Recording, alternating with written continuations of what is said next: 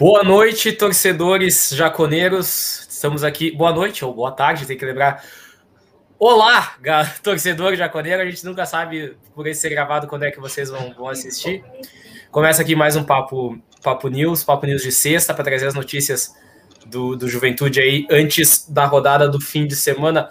Estou aqui com o Mauro. Boa noite, Mauro. Como é que vai? Boa noite, Anderson. Boa noite, papada. Olá, né? Não sabemos o horário que estão assistindo. ah, continuo, não adianta, não, não, não me acostumo. Tranquilo. Tamo, tamo bem, né? Uma semana difícil aí, um jogo complicado na quarta-feira, tentando digerir ainda. Nem sei mais se foi bom, se foi ruim. Ruim foi o resultado, né? Não, mas é aquela velha desculpa. Jogou bem, mas não, não venceu. É um cenário bem, bem parecido, né? Um primeiro tempo bom e aí o segundo tempo a coisa desandou. Então, gente, só para lembrar que as transmissões da Web Rádio são um oferecimento da Vida de Ouro. Na Vida de Ouro você encontra todos os tipos de seguros, auto, residencial, previdência privada e consórcios. Tudo que você precisa para ter uma vida mais tranquila. Venha nos estar na BR-116, quilômetro 147, número 15.577, ao lado da antiga empresa Guerra. Mais informações pelo telefone 54 999 30 2466. E se por acaso não deu para entender comigo falando meio enrolado aqui, os dados da vida de ouro ficam passando aqui durante todo o programa embaixo aqui na tela, vocês podem, podem conferir. Então a gente vai iniciar falando desse jogo aí que tu que tu falou, Mauro. Juventude que perdeu em casa novamente por 3 a 0 o mesmo placar que já tinha acontecido contra o Atlético Paranaense no jogo contra o Palmeiras. E esse resultado, então, nos deixou numa situação complicada no fim da rodada. O Juventude, no momento, ele é o 18º colocado, à frente apenas de América Mineiro e Grêmio, que né, o Grêmio que tem um jogo a menos e ainda não pontuou, o América Mineiro tem um ponto, o Juventude está com dois. É, ele perde nos critérios justamente por ter tomado duas vezes 3 a 0 porque é, Chapecoense, São Paulo, Cuiabá também estão com dois pontos, então a gente acaba perdendo essa, essas posições no saldo de gol. Então, Juventude que não conseguiu ficar fora da zona de rebaixamento. Eu cheguei a pensar que o Juventude poderia passar o campeonato todo sem beliscar a, a zona, quem sabe, sempre na beira, mas nunca dentro. E não foi só o, o resultado, né, Mauro, que esse jogo deixou. Pois é, Anderson. Quem acompanhou o jogo viu que o Alisson acabou saindo para a entrada do Leão Matheus, que infelizmente acabou fazendo o primeiro gol contra e não entenderam muito bem qual era a situação do Alisson, então parece que hoje foi divulgado o primeiro exame, né? A princípio, o Alisson está fora por seis semanas, vai perder algumas rodadas do campeonato. Uh, posteriormente, no futuro, ele vai passar por uma nova avaliação para ver qual é realmente, de fato, a gravidade né, da, da lesão do Alisson. Para quem criticou tanto o Alisson, vamos ver agora, então, quem que vai substituir ele, se vai ser realmente o William Matheus ou se ele, o Eltinho volta, né?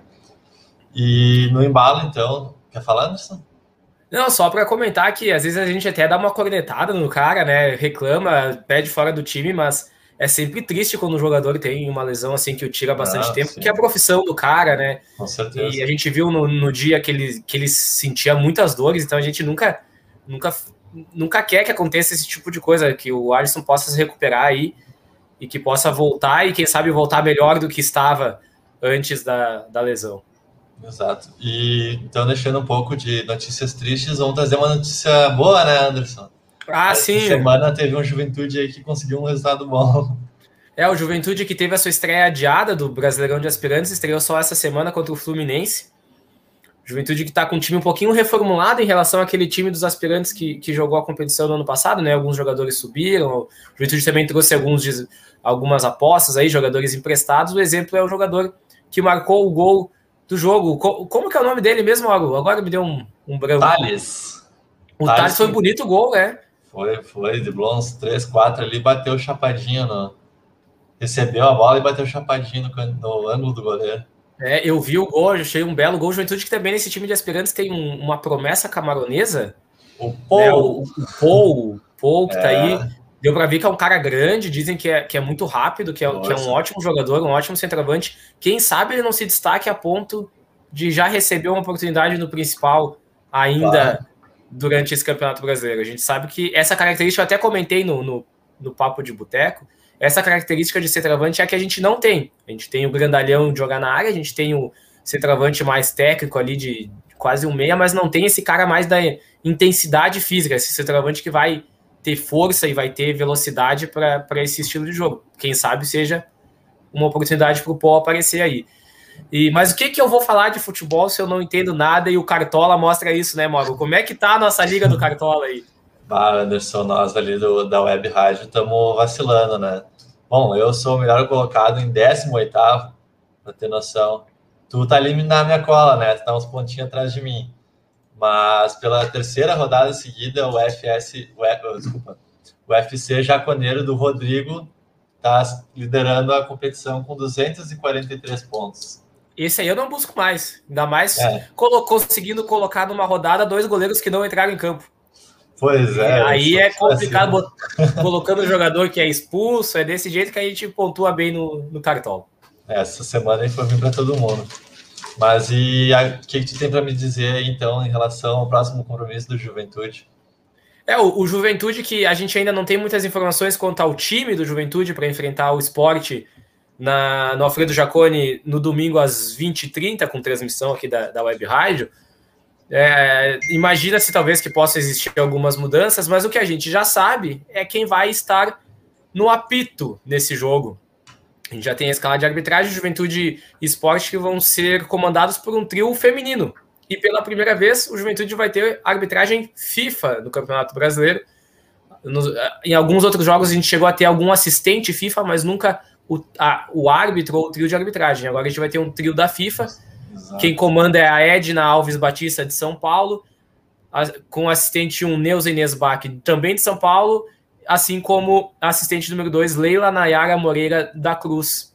Só que essa desculpa é do Distrito Federal. Então é o trio FIFA com a árbitra e primeira assistente de São Paulo e, e assistente número 2 do D Distrito Federal. O quarto árbitro sempre é do estado do jogo, que é o Douglas Schwengber da Silva, aqui do Rio Grande do Sul, ele que é do quadro da CBF.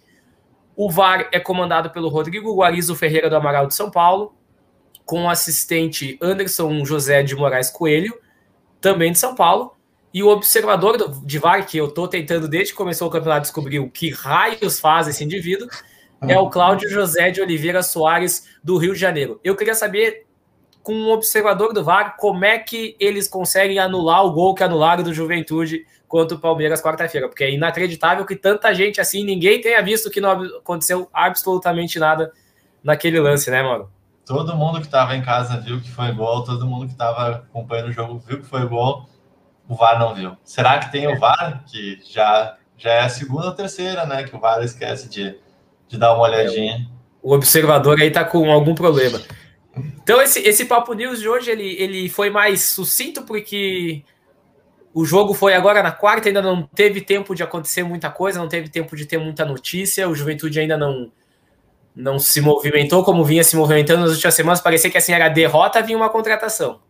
Era só ter uma derrota que vinha uma contratação. Ainda não vinha a contratação pós-derrota, depois dessa derrota para o Palmeiras. A gente vai ficar no aguardo. E então é isso, gente. A gente convida vocês a acompanharem. Vai ter Papo das Gurias amanhã. Depois tem a transmissão no domingo. E segunda-feira tem o Papo de Boteco. E aí a gente segue com a programação. A gente só vai ter que ver qual que vai ser a escala de domingo para essa, essa transmissão de, de Ju Esporte. A gente espera vocês lá. E, e, é isso aí. Vamos, vamos que vamos buscar essa primeira vitória aí contra o esporte em casa. Se Deus quiser, ela vai vir. Então, pessoal, valeu. Um abraço, até mais. Sim, até mais.